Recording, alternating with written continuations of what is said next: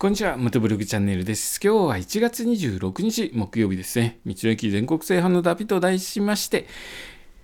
全国の道の駅のスタンプラリーに参加してスタンプ全部集めて回ろうということをしています。それでですね、え今のところ中部地域の道の駅ですね、中部エリアの道の駅の下調べを1駅ずつしてたんですけれども、今のところ三重県の道の駅の下調べをしていまして、三重県終わると中部エリア全部下調べ終わってしまうんですよね。で、次どこのエリアを調べようかというところで、僕はちょっと悩んでるところなんですよね。中部エリア終えて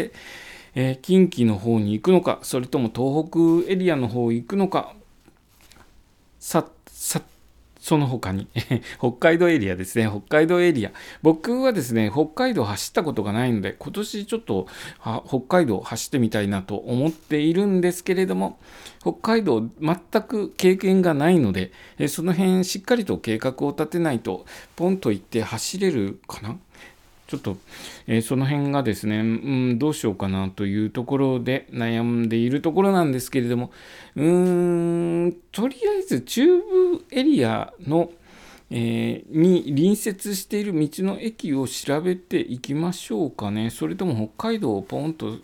調べちゃった方がいいのかな。うん、そんなこんなで、えー、今日はですね、ずっと悩んでいたんですけれども、今のところまだ答えが出ません。ちょっととですね、うん、改めていろいろとスケジュールとかも見照らし合わせてですね、次の道の駅エリア、どこにしようか決めていこうと思います。とりあえずですね、今年は必ず中部地域の道の駅エリアを制覇して、